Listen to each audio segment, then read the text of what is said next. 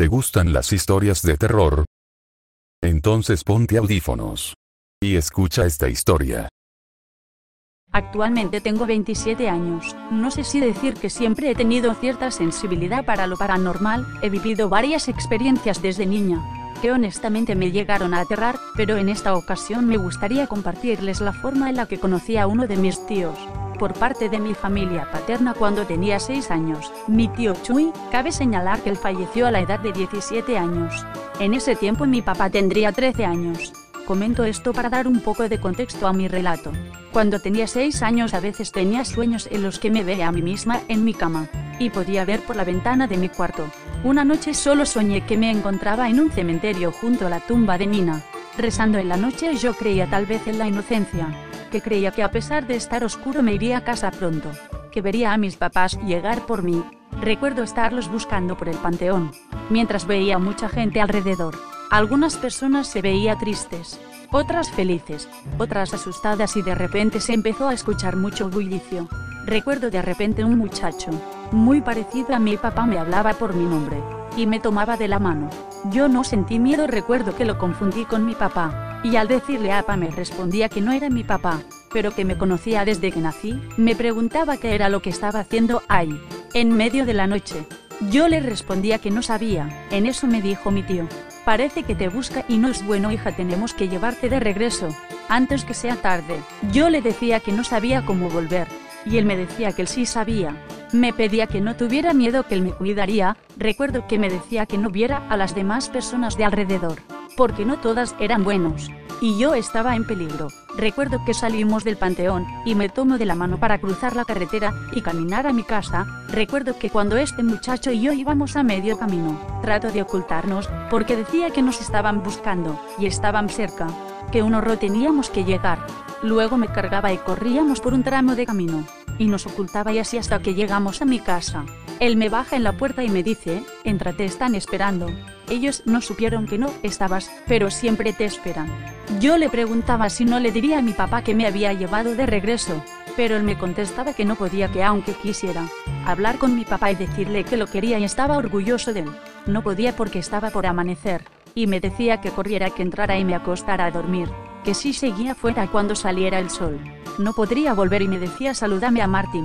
Dile que lo quiero que Chuy lo quiere mucho, y que lo cuida. Recuerdo que yo entraba corriendo a mi casa, atravesaba el patio y subía las escaleras a mi cuarto. Al llegar me entraba mucho miedo porque estaba por amanecer, y veía mi cuerpo frente a mí en mi cama durmiendo. No sabía cómo volver, y estaba asustada de verme ahí dormida. Si yo estaba de pie despierta lo único que se me ocurrió fue acostarme, y tomar mi propia mano.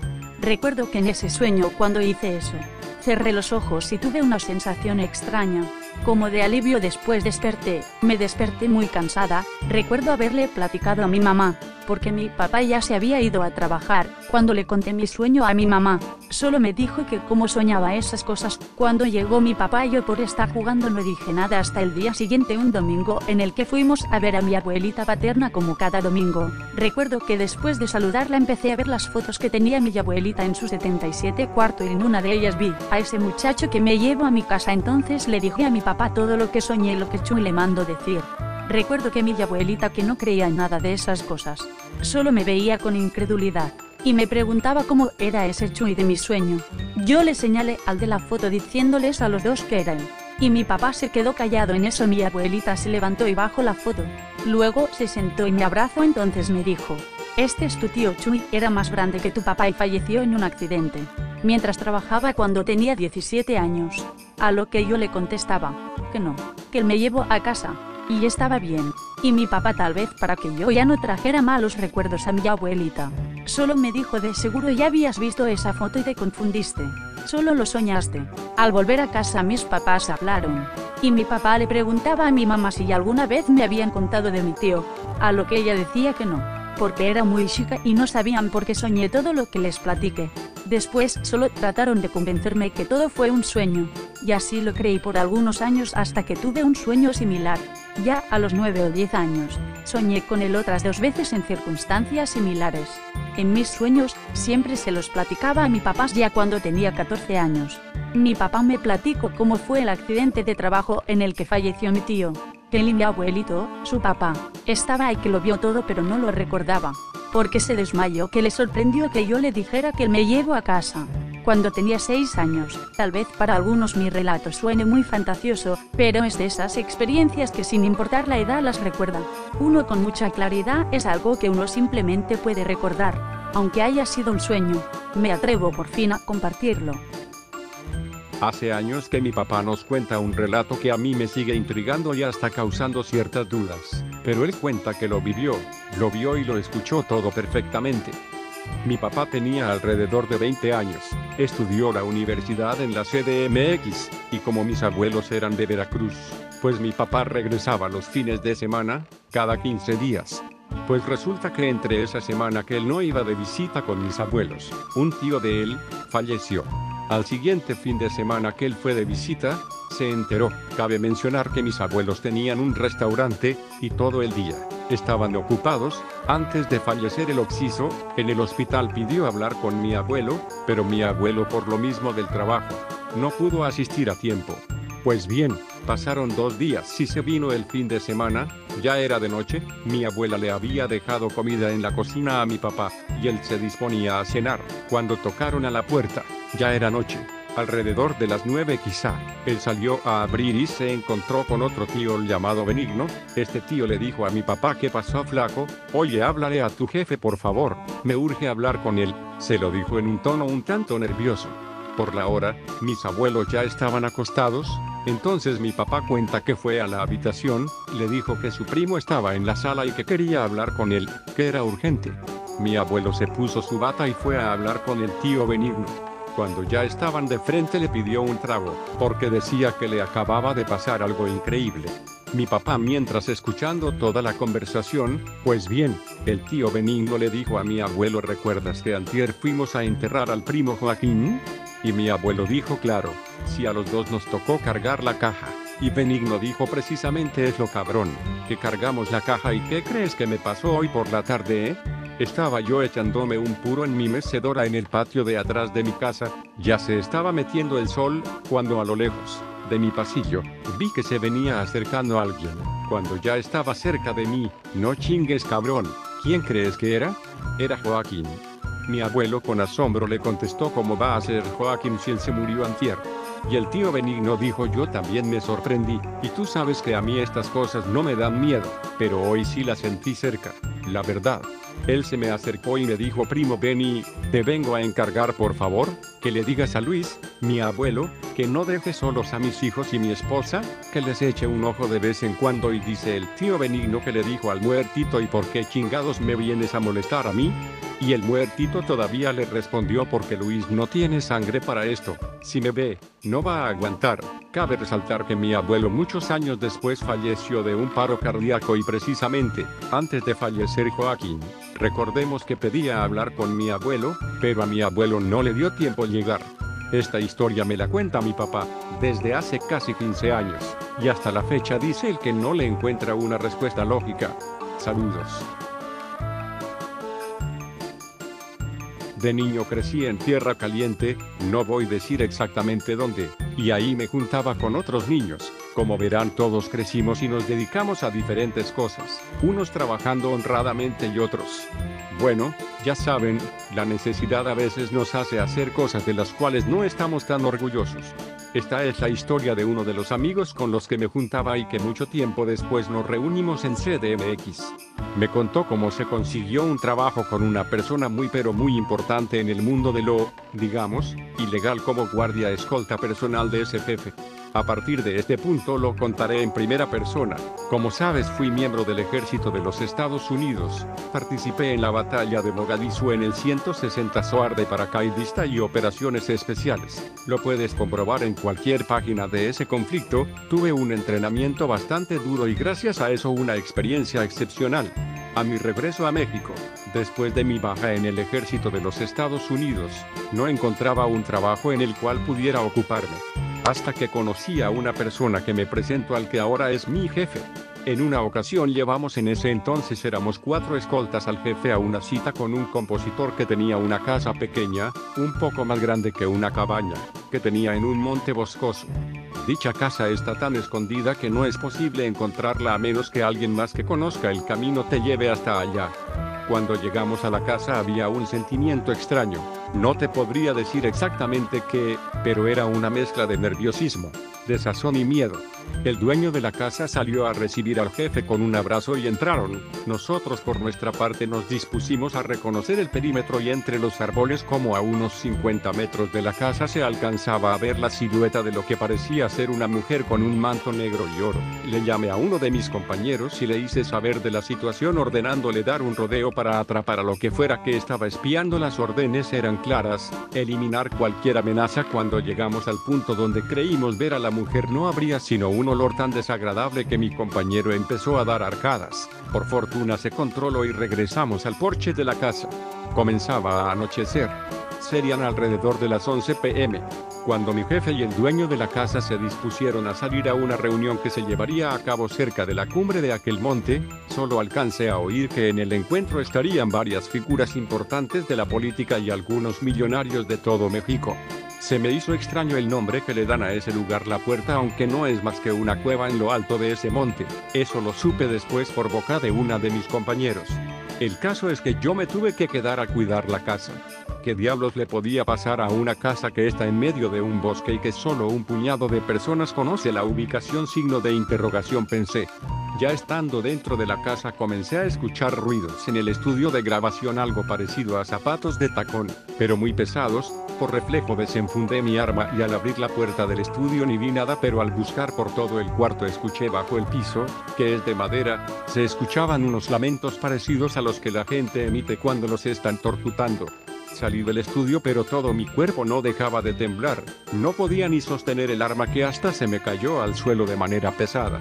Cuando regresaron los demás, pasada las 5 a.m., mis compañeros estaban tan pálidos que parecían que estaban hechos de cera. Una de ellos comenzó a devolver el estómago pues la impresión que tenía era tan fuerte que la presión se la había bajado, los otros dos no estaban en mejor condición. ¿Viste a las personas que estaban formando los círculos? No eran personas, al menos no vivas.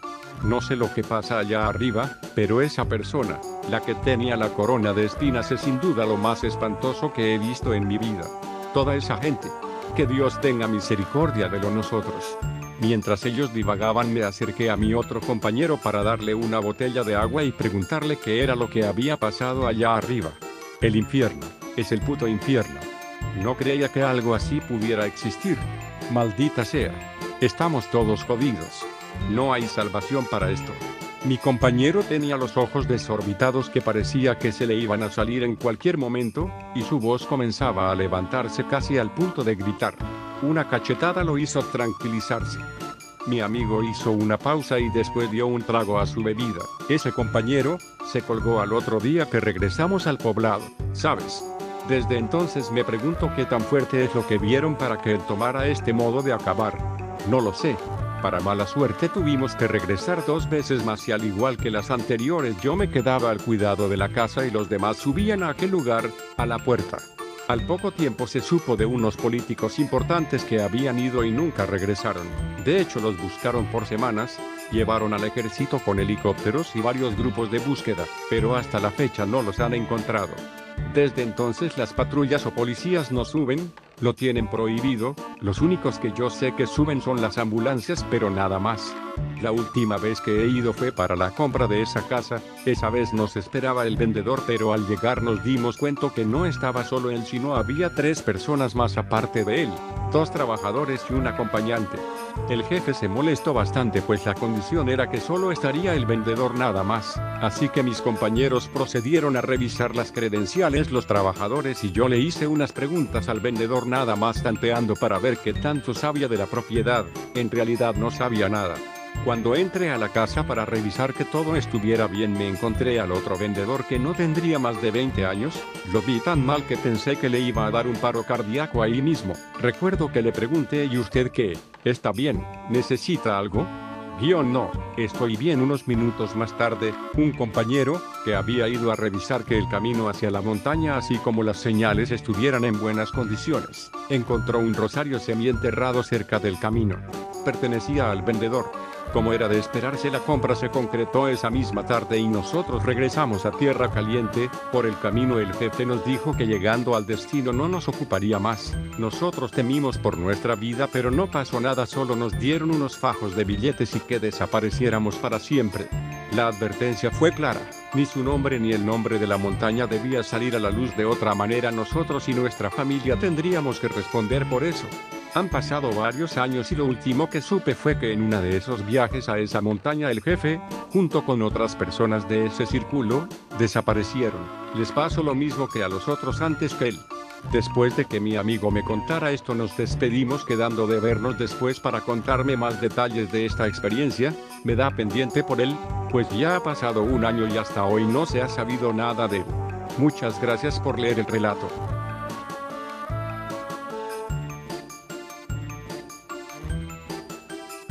Hubo consecuencias bastante negativas y con un final fatal dentro de esta historia. No soy muy bueno relatando una disculpa por eso, estaba pensando en escribir algo sobre mi vida, y no se me resultó curioso una situación familiar que estoy viviendo. Bueno que he vivido durante ya bastante parte de mi vida, y decidí escribir sobre esto. Aclaro no soy de las personas que les gusta platicar las cosas que pasan en su familia o las cosas que me pasan en mi vida cotidiana pero repito siento que fue raro extraño. Y me pongo a pensar si en realidad existen cosas que desconocemos. Cosas malas, cosas que te pueden hacer daño y corromper hasta tu mente. Las personas que nos conocen o que siempre han mantenido un contacto constante con mi familia y conmigo, saben que somos una familia de mente fuerte y sobre todo que han sabido sobrellevar las situaciones que se nos han puesto a través de los años. Desde niños siempre tuvimos que vivir con situaciones adversas como pobreza o hambre, pero siento que mi familia no estaba preparada para lo que nos iba a suceder. Por diferentes motivos siempre nos hemos cambiado de casa. Muchas veces, desde que yo tengo uso de razón, nos hemos cambiado más de 10 veces, pero hubo una casa donde todo fue diferente, ahí sucedieron cosas que me hicieron pensar sobre si en verdad existe el mal y si es así entonces lo tenemos muy cerca, tan cerca que te puede quebrar la mente y el alma, esa casa siempre tuvo una vibra bastante extraña y negativa, esa casa se encuentra en una colonia bastante conocida aquí en Guadalajara se llama San Juan Bosco. Cerca de la antigua penal cruza entre Federación y la 64, es zona conocida. Todas las situaciones que les pasó a mi familia fueron en diferentes lugares de la casa, y nunca lo habíamos hablado en el momento como que había algo en esa casa que no nos permitía comunicarnos las cosas que pasaban ahí, sino años después que hubo una cena familiar y por X motivo salió a la plática de lo que todos habíamos vivido ahí, situaciones que cada uno de mis hermanos y hasta mis papas vivieron. En ese entonces ya no vivíamos en esa casa. Yo soy el menor de seis hermanos, es un hermano mayor y cuatro hermanas. En casa siempre hubo una vibra negativa. Habíamos visto sombras pero nada fuera de lo común. Tengo tía la cual es una persona bastante religiosa no podía meterse. Decía que se sentía como si algo oliera a podrido, una presión bastante fuerte en el pecho. Mis hermanas en esa cena, por fin se pudieron desahogar, no sé si es porque lo que nos mantenía presionados ya no estaba o porque simplemente lo habían olvidado. Una de mis hermanas mayores, Esmeralda, fue de las primeras en experimentar lo paranormal en esa casa. Ella platicó en esa cena que durante todo el tiempo que vivimos en esa casa, que fueron unos seis meses, siempre que se acostaba a dormir tenía pesadillas, pero que hubo una que la hizo sentir el verdadero miedo. Ella nos platica que en su sueño estaba en un panteón con muchas personas agarradas la mano y una de esas personas era mi mamá, que ella le decía a mi madre que no se soltara de la mano que porque el diablo los estaba siguiendo y que si se soltaba de la mano se los iba a llevar. Ella en su sueño nos comentó que escuchaba una risa diabólica, pero lo peor fue cuando lo vio nos dijo que era un ser con pelo largo y rojo, que tenía patas de caballo y que corría muy rápido, y que cada vez que lo hacía se carcajeaba pero de una forma tan diabólica que mi hermana lo único que podía hacer en el sueño era rezar con mi madre, pero que él escuchaba y se reía. Ustedes pensarán que solo fue un sueño, pero después de ese sueño ella se levantó a las dos y decía que no podía levantar, que su cuerpo no se movía, pero que sentía una respiración en su oído, que cuando quiso gritar no podía y en su oído escuchó un grito, pero no fue un grito diabólico como un animal, pero fue tan fuerte que se levantó llorando porque sentía como si algo estuviera a su lado. Ella nos platica que se puso a rezar y el mismo sueño la venció.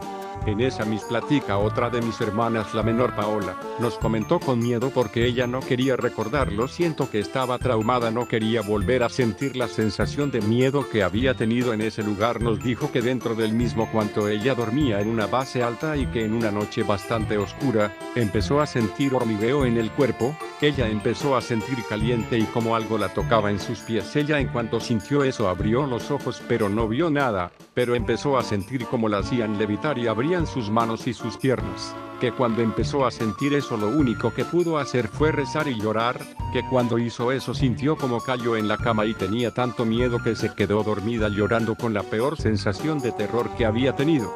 Días después mi madre nos platicó que en esa casa también había sentido como si alguien o algo se hubiera acostado con ella. Mis papás son comerciantes y acostumbran a levantarse muy temprano para ir por mercancía. Ese día mi mamá se iba a quedar ya que tenía que ir un mandado.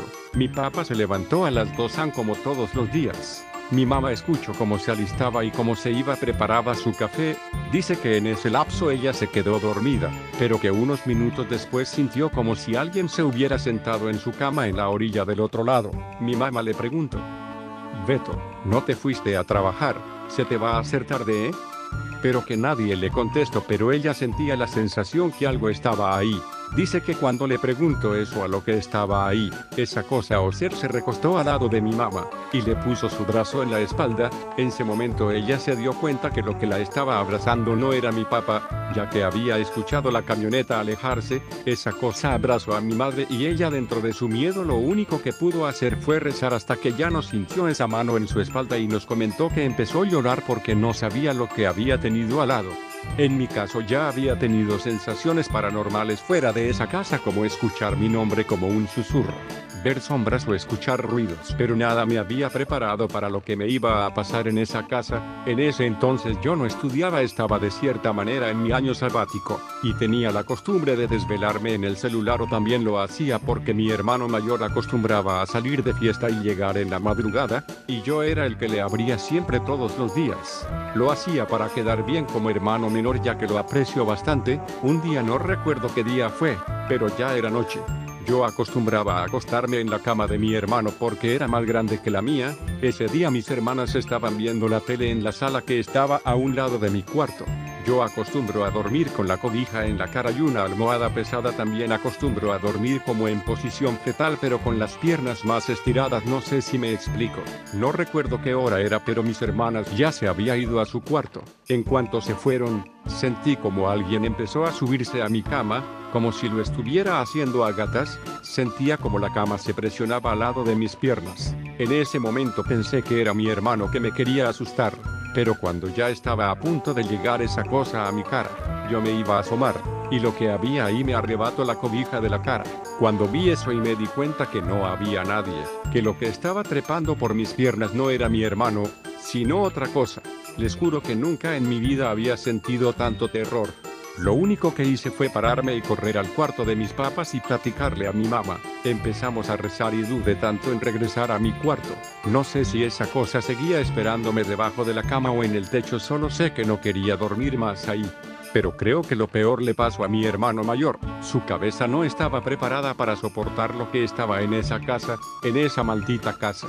Pero lo peor le pasó a mi hermano mayor, el cual quiero mucho y que siempre quise ser como él. La mayoría de las personas que lo conocieron en su momento de lucidez sabían que era el típico chico inteligente, guapo, popular, bueno para los deportes, súper sociable y todo lo que un hermano menor desea ser cuando sea grande como él. Pero en esa casa todo cambió, pasaron uno o dos meses y empezó a tener comportamientos extraños de ser el chico más vanidoso que existe. Se empezó a descuidar, a tener comportamientos extraños. De ser el hermano más cariñoso empezó a distanciarse de nosotros, cambió su actitud radicalmente pero de una forma exagerada, era como si otra persona estuviera en lugar de él, pero siempre era dentro de esa casa, cuando estaba afuera era el mismo de siempre. Nosotros como familia y mis papas, lo primero que pensaron de por qué él había tenido ese cambio radical eran las drogas, pero mi hermano las odiaba, él nunca las había probado, siempre se alejó de ellas aparte la actitud o las cosas que hacía. No pareciera que se drogara, pero con el pasar del tiempo esos comportamientos fueron más notorios, hasta que un día empezó a irse aparte atrás del patio y murmuraba él solo muchas cosas, y cuando te acercaba se quedaba callado, después desarrolló una mirada muy perdida, como si te viera con rencor, durante minutos se te quedaba viendo y le hablaba si no te hacía caso, hasta que ya después volvía en sí, hasta que llegó a lo extremo ya estaba mal mi hermano, ya no era él, lo que quedaba de él era muy poco, no sé qué pasaba por su cabeza pero él cayó en una depresión después de eso y trató de suicidarse en el patio donde lo veíamos hablar solo, algo lo estaba convenciendo, algo se le estaba metiendo en su cabeza y lo estaba convirtiendo en otra cosa. Mis papas a vivir esa situación en su ignorancia de no conocer las cosas paranormales o temas psiquiátricos pensaron que eran las drogas y un día lo llevaron a anexar pero él no lo sabía. El problema que el anexo era en un lugar religioso. Me comenta mi mamá que en cuanto lo llevaban en el carro él ya sentía algo. Estaba como enojado, y cuando estaban en la puerta de la iglesia tuvo un arranque de ira y empezó a golpear a mi papá. Cabe recalcar que mi hermano entrenó boxeo y tenía bastante fuerza. Lo único que pudo hacer mi papá fue cubrirse, pero aún así lo dejó bastante lastimado. Con el tiempo y dentro del anexo, ya con mayor información y diagnóstico de los doctores, supimos que mi hermano había desarrollado esquizofrenia y depresión. Sabíamos que era una enfermedad bastante fea, pero no estábamos preparados para eso. Todos creíamos que era bastante común y que le había pasado porque había consumido drogas o algún otro factor por el cual había desarrollado ese trastorno. Pero en esa plática, en esa cena que tuvimos con mi familia y primos, una de mis primas también había habitado esa casa y por pura casualidad, nos preguntó cómo mi hermano había comenzado con esa enfermedad y yo le platiqué cuáles fueron los primeros síntomas que él empezó a desarrollar y ella se me quedó mirando y me comentó que su esposo también empezó a hacer lo mismo. Ella dijo que también tenía la misma mirada de rencor y de odio, que cuando ella le preguntaba algo como si que si quería cenar o salir a algún lado, él la miraba con odio como si quisiera hacerle daño. Nos comentó que él empezó también a ser descuidado y ser callado. Los mismos síntomas que tuvo mi hermano, su pareja también los había tenido, pero ellos después de vivir una experiencia, en la cual una noche estaba viendo la tele, observaron como una bola blanca que salía del patio. Empezó a recorrer la casa, pero ellos dicen que esa bola blanca no emitía paz, que hacía que la atmósfera de la casa fuera miedo y terror y que ellos empezaron a seguirla y que la cosa que fuera eso, se metió al patio, en la parte donde estaba un lavamanos. Estaba el drenaje y que la bola blanca se metió ahí. Mi prima y mi cuñado después de eso se hicieron una limpia y se salieron de ahí. Después de eso entenderías que había algo ahí, pero mi prima nos dijo algo peor. Nos dijo que la familia antes de ella que había habitado en esa casa, también le sucedió lo mismo que a ella y su pareja, como a nosotros como familia. Cuando dijo eso, que la otra familia, su hijo empezó a desarrollar los trastornos que tenía mi hermano, sentí un escalofrío en mi nuca. Fue muy raro que tres familias vivieran lo mismo, sentía como si la sangre se me bajara.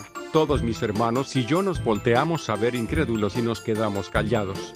Mi hermano duró un tiempo anexado, cuando él salió nosotros ya no vivíamos en esa casa, pero él se había quedado con las secuelas de haber vivido ahí.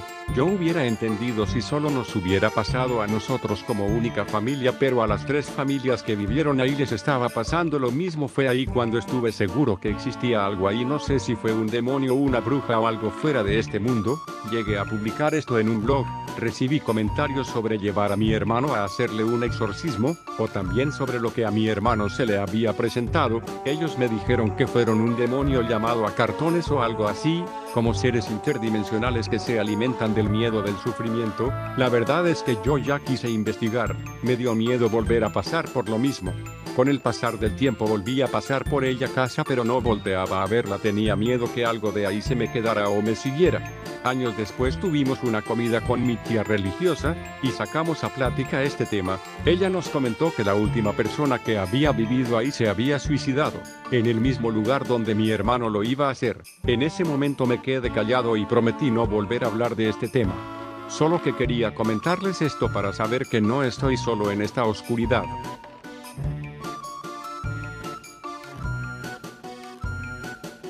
Quiero contarles unas cuantas historias relacionadas a mi abuelita quien falleció hace un año y dos meses. Mi abuelita fue diagnosticada con cáncer en 2021 en una etapa ya algo avanzada, conforme su enfermedad progresaba y el deterioro de su cuerpo.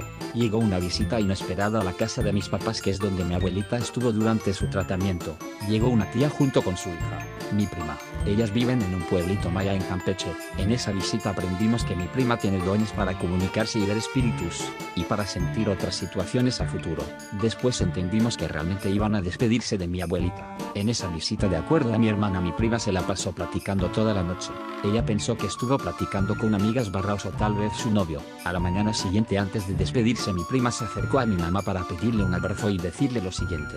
Disculpe tía, no quiero que se espante y solo tenga mente abierta por lo que voy a decirle. Ella empezó a explicarle sobre su don para poder ver y sentir espíritus, a lo que mi mamá estuvo confundida al inicio, pero mi prima continuó explicando que pasó toda la noche despierta platicando con un espíritu que habita en casa de mis padres. Ella explicó que era un espíritu bueno, que cuidaba de la familia y de la casa, un espíritu que estaba muy ligado y relacionado a mis padres. Ella dijo que era una niña de aproximadamente 10 años que se había quedado en esa edad, porque se sentía muy cómoda en ella y que estaba preocupada por la salud de mi mamá, lo que le pidió a mi prima que le explicara y hablase de su existencia y que no tenían por qué preocuparse que ella era una hija que en algún momento mi mamá perdió en un embarazo y que solo quería prevenirla del estrés y todas las malas emociones y energías que ella llevaba por la situación de mi abuelita.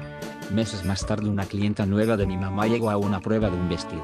Para mejor contexto mi mamá es modista o como comúnmente se conoce, costurera y su taller está en su casa, y esta chica sin conocer a nadie de la familia o mi mamá personalmente le empezó a comentar sobre el espíritu de la niña, lo cual confirmaba todo lo que mi prima meses antes había dicho. Unos meses después mi abuelita falleció debido a un accidente automovilístico. Lamentablemente mi hermana y yo no pudimos estar para su velorio porque yo vivo en Canadá y en ese momento mi hermana viajó conmigo porque ella cuidaría de mi hija en lo que yo trabajaba. Regresamos para el cabo de año y llegamos primero a casa de mis padres en Jalapa. Mi abuelita durante su tratamiento se alojó en lo que era mi habitación y al momento de terminar de subir mis maletas y las de mi hija me senté un momento a responder mensajes. Cuando sentí que alguien había tocado y apretado mi hombro como forma de saludo, pensé era alguno de mis padres pero al voltear no había nadie. Es como si mi abuelita me hubiese dado la bienvenida. Al día siguiente nos dirigimos a su casa para ir a celebrar su cabo de año, en Veracruz. Al menos en los pueblitos se acostumbra a hacer un rosario para el levantamiento de cruz dentro de la fe católica al año de que la persona fallece. Desde que llegamos a casa de mi abuelita mi hija que tenía cuatro años no paraba de decir que veía a mi abuelita y que la abrazaba constantemente pero no le podía hablar.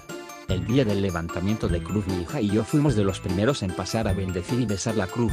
Ella lo hizo primero y en el momento en el que yo lo hice ella empezó a preguntar por qué mi abuelita está allá arriba, señalando su foto en el altar, y no aquí abajo como hace un momento. Ella estaba conmigo agarrando mi mano y abrazándome. Muchos de los presentes se sorprendieron pero no comentaron nada al respecto, al menos no en ese momento. Al siguiente día llevamos la cruz al panteón en donde se encuentran los restos de mi abuelita. En cuanto llegamos al mausoleo mi hija señaló al de mi abuelita sin saber cuál era diciéndome mira daddy, mi abuelita va a vivir ahí ahora. Dice que en su otra casa ya no, pero que algún día regresará a vivir ahí. Todos nos quedamos en shock porque mi hija como lo mencioné no sabía de dónde mi abuelita había sido enterrada. Justo antes de cerrar el mausoleo ella se acercó y parecía hablar con alguien y muy claro se vio que ella se acercó a recibir un beso y un abrazo de alguien. No cabe duda de que era mi abuelita. Justo antes de salir del mausoleo ella volteó y solo movió su manita mientras decía via via great grandma y lo vio.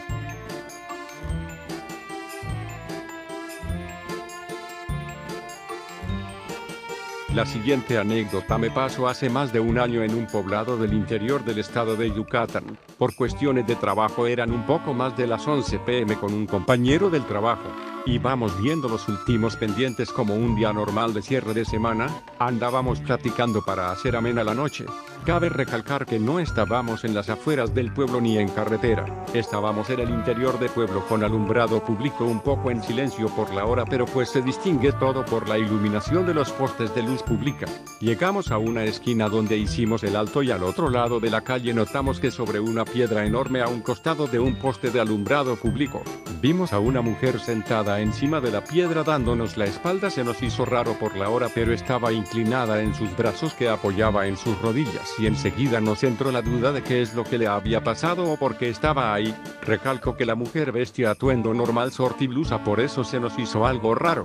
Pensamos que estaba llorando porque le habían robado, peleado con su esposo y la habían golpeado, o no sabemos fueron varias cosas que pensamos antes de cruzar con el auto a donde ella estaba para darle auxilio.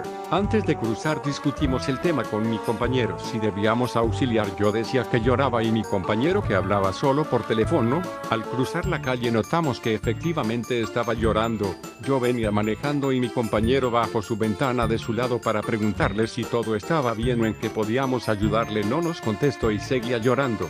Nos dio un silencio raro y un frío raro al ver que no nos respondió. Nos volteamos a ver como pensando qué haríamos. Yo pensé que llamar a la policía sería una buena idea. Mi compañero le volvió a preguntar y esta vez tuvimos respuesta pero no de la manera que en ningún momento nos habríamos imaginado.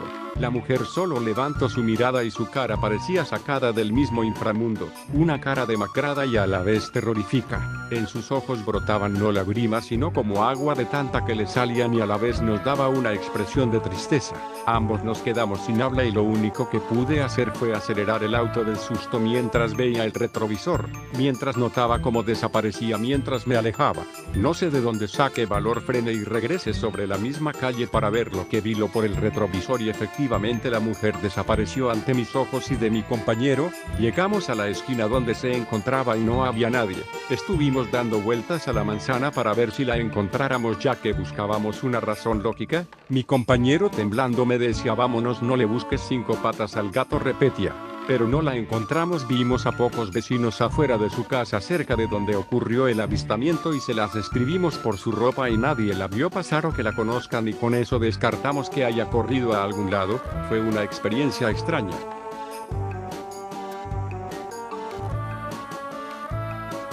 Les voy a relatar una historia, que no es propiamente mía, pero sí de mi mamá. No hay explicación alguna, y aunque todo parezca ficción, esto realmente pasó. Mi mamá, es la hija menor de siete hermanos. Antes de que mi mamá cumpliera los cinco años, mis abuelos junto con todos sus hijos, vivían en la Ciudad de México, en ese entonces Distrito Federal, pero por cuestiones de espacio, mi abuelo compró un terreno en el Estado de México, donde construyó una hermosa casa. Cabe mencionar que el terreno que compró mi abuelo está localizado en un cerro, y en ese entonces, su casa era de las últimas, más arriba solo había vegetación y muchos animales. Pasaron los años, y una familia, papá, mamá y dos hijas, se mudaron dos casas al lado de donde se encuentra la casa de mis abuelos. Mi abuela y la señora hicieron un buena amistad, así como dos de mis tías y mi mamá la hicieron con sus hijas. Una tarde, la vecina le pidió a mi abuela que si dejaba quedarse a dormir en su casa a sus tres hijas, mis tías y mi mamá, puesto que su esposo empezaría a trabajar de noche y le daba miedo quedarse sola junto con sus dos hijas, a lo que mi abuela accedió. Llegada la noche, mis tías junto con mi mamá se fueron a quedar la casa de la vecina. Era una casa pequeña y de un solo piso, no había puertas y todo estaba conectado en un solo pasillo, que si caminabas completo te llevaba hasta la parte trasera, en donde había un árbol de pirul. La vecina puso una cadena y un candado muy grande en la puerta de la entrada, no tenían chapa, por lo que usaban eso para cerrar, y dispusieron a dormir. La noche transcurría con tranquilidad, hasta que un golpe en seco despertó a todas. Antes de que mi mamá pudiera averiguar de qué se trataba, la que parecía ser la cadena que había puesto la señora en la puerta, cayó al suelo, cubranse la cabeza con las cobijas y empiecen a rezar, dijo la vecina en un tono de nerviosismo. Todas empezaron a rezar en voz baja, sin atreverse a asomar de entre las cobijas, hasta que en un silencio profundo se escuchó lo que parecía ser el caminar de un caballo, y junto a este se escuchaban pasos firmes e inconfundibles de las espuelas de los zapatos de un charro, espero se lo puedan imaginar. Mi mamá y mis tías se armaron de valor, y cuando escucharon que ese sonido estaba un poco más lejos, se atrevieron a asomar desde las cobijas. Había un hombre muy alto, y aunque el lugar estaba muy oscuro, se podía distinguir fácilmente que estaba vestido de charro, y junto a él, un caballo tan negro como la noche, que apenas se podía ver. Las figuras caminaban por el pasillo, hacia la parte trasera, y como si todo lo que habían visto fuera poco, en el momento que llegaron a aquel árbol de pirul, una llamarada de fuego se encendió, y desde ese momento no volvió a haber rastro alguno de aquellos entes. La vecina junto a todas las niñas, no pudieron volver a dormir en toda la noche, y en el momento que revisaron el candado y la cadena, se percataron de que no estaban forzados o rotos, pero la señora sabía que con un solo toque con su mano el charro negro había abierto el candado. Mi mamá y mis tías no volvieron a quedarse nunca a dormir en aquella casa y frecuentemente la vecina le contaba a mi abuela que durante las noches sentían la presencia de alguien y pasaban cosas muy raras, pero un día sin explicación alguna el árbol de pirul se incendió completamente. Esa familia se mudó y ya no volvieron a saber de ellos. Después de eso, mis tías, junto con mi mamá, platicaron lo sucedido, y a pesar de que eran muy niñas y pensaban que solo había sido una pesadilla, al contar lo que esa noche vieron, se dieron cuenta de que por más extraño que pareciera, todo lo que vivieron había sido real,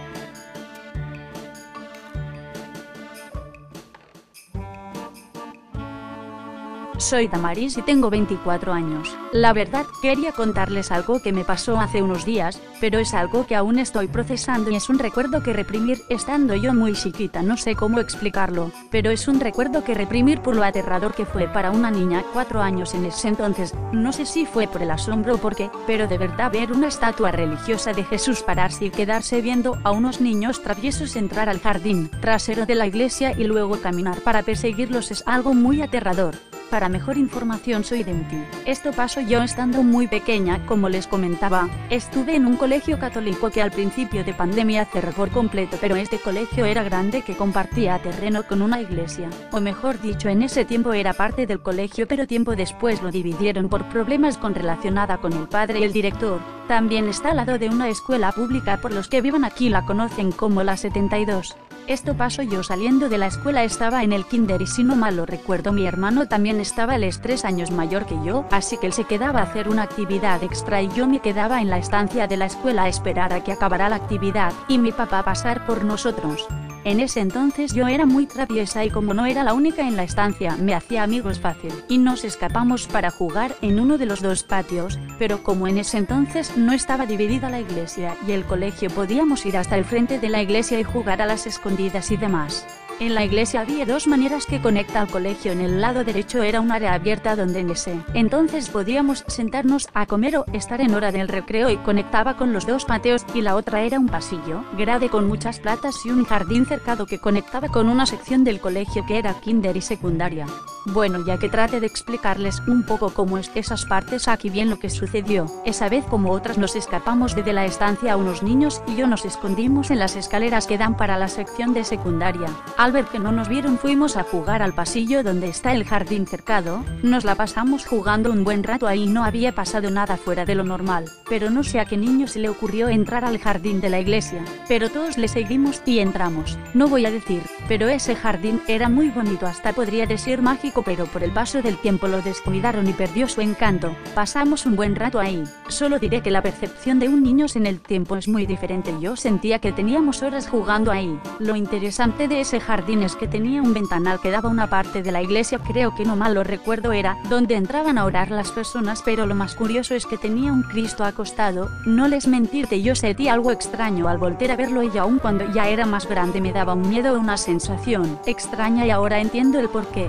En un momento que uno de los niños me jala despacio del uniforme y dice que es mejor regresar al patio, pero le dije que no quería irme, que quería estar un rato más en el jardín recolectando flores, pero aún es donde recuerdo y me da una sensación de escalofríos y es cuando se me acerca al oído y me dice que le da miedo el señor que está sangrando de la cabeza que nos está viendo dentro de la iglesia. Yo volteo y veo que sí claramente estaba un señor con mucha sangre escurriendo de la cabeza. Me quedé congelada y no sabía qué hacer, pero solo recuerdo que ese niño me jaló y me agarró de la mano para salir del jardín no sé por qué me dio por voltear y ver cómo ese Cristo se levanta y caminaba hacia la salida de ese cuartito y la verdad, no lo pensamos mucho y salimos corriendo de ese lugar. Recuerdo que uno de los niños volteó y dijo que ya se había salido de la iglesia y estaba viéndonos por el jardín los más aterrador porque hace unos segundos, lo que no entiendo es que dentro eso se tenía que tardar al menos unos 5.000 máximo en salir de la iglesia y rodear hasta llegar al jardín de atrás, no lo pensamos y corrimos hasta la dirección donde lo recuerdo nos regañaron por salirnos de la estancia, pero recordándole bien no dijimos nada y no sé por qué, tal vez porque no nos iban a creer por tener una gran imaginación o no sé, pero quería compartirles esto, la verdad es algo que aún proceso y quiero pensar que fue mi imaginación y todo pero es muy claro, el recuerdo y más porque cada vez que veo una estatua de un Cristo acostado me da una sensación de que se va a levantar. Mi nombre es Fernanda, soy del municipio de Linares y tengo 20 años. Desde hace tiempo quiero compartir dos relatos, uno le ocurrió a mi papá y a mi tío. Y el otro a mi mamá hace unos años. Tal vez no sean tan terroríficos, pero siempre tengo presentes estos sucesos. El primero le pasó a mi tío, mi papá cuenta que pasó cuando eran niños, él tenía 12 y mi tío 7. Fue en una noche donde mi abuelo y un hermano de él estaban platicando y tomando unos tragos, mi papá estaba arreglando su bicicleta ya que era donde lo mandaban a hacer mandados y mi tío jugaba y hacía travesuras. Mi papá platica que mi tío era un niño muy rebelde y por ende hacía muchas travesuras. Esa noche estaba aventando piedras a un techo de paja que tenían dentro de ese patio donde se encontraban. Mi abuelo le dijo, deja de estar de chiflado porque se te va a aparecer el diablo. Él no le hizo caso y siguió pero en cuestión de minutos empezó a llorar desenfrenadamente. Mi abuelo y su hermano no entendían el por qué pero mi tío les dijo, ahí está el diablo, ahí está el diablo con voz quebrada y muchísimo miedo, apuntando hacia el techo de paja donde minutos antes estaba lanzando piedras. El hermano de mi abuelo se acercó a ver dónde mi tío apuntaba pero dijo que solo veía los cuernos de una bicicleta vieja. Mi abuelo siempre ha sido alguien de carácter fuerte y nada le ha dado miedo, así que le dijo, el diablo no existe, ven para acá lo cargo en sus hombros y lo subió al techo para que viera que no había nada y era una simple bicicleta vieja que él mismo había lanzado ahí arriba. Mi tío confiando en él, le hizo caso y se asomó al techo, pero lo que él recuerda que vio fue algo traumante, dice que era una figura con cuernos, oscura como la noche y veía su mano con uñas largas haciéndole la seña de sí. Empezó a gritar desenfrenado, bájame, bájame. Ahí está el diablo. Lo estoy viendo. Siempre le han tenido un respeto a mi abuelo desde pequeños, por ende jamás le pegarían ni de broma pero mi papá vio cuando mi tío estaba dándole manotazos en la cabeza a mi abuelo para que lo bajara mientras gritaba y lloraba. Como dije, mi abuelo nunca ha tenido miedo a nada, pero esa vez cuenta que mi su hijo le transmitió el miedo que tenía al ver aquella cosa, hasta los pelos se le pusieron de punta y sintió un escalofrío recorrer su espalda. Este hecho no lo recuerda muy bien mi tío, pero mi papá desde su perspectiva lo recuerda con terror. El segundo es corto pero nos dejó que pensar, mi mamá tiene la costumbre de temprano en las mañanas ir a comprar a una panadería ubicada en nuestra colonia, el punto es que mi casa es de dos pisos y en la parte de arriba hay tres ventanas que tienen vista a la calle, de igual forma si te pegas a la ventana de la calle te pueden ver. Mi mamá cuenta que cuando venía doblando la esquina vio en la ventana de en medio a alguien con camisa blanca asomándose, pensó, alguna de estas niñas ya se levantó, qué raro es muy temprano siguió caminando hacia la casa y cuando llego y entro a la casa, escucho solamente silencio, en mi caso, mi cuarto está abajo y yo seguía dormida, pensó que era alguna de mis hermanas que duermen en la planta de arriba, subió y dijo, ya llegué, quien ya se despertó más sin embargo, nadie contestó, se asomó en sus cuartos y seguían dormidas, le entró duda y se fijó si teníamos alguna de las tres camisa blanca, pero no. Cuenta que solo dejó pasar esto, simplemente pensó que su vista había fallado. Si te gustaron las historias dale me gusta. Que tengas suerte. Y te deseo. Que no duermas. Esta noche.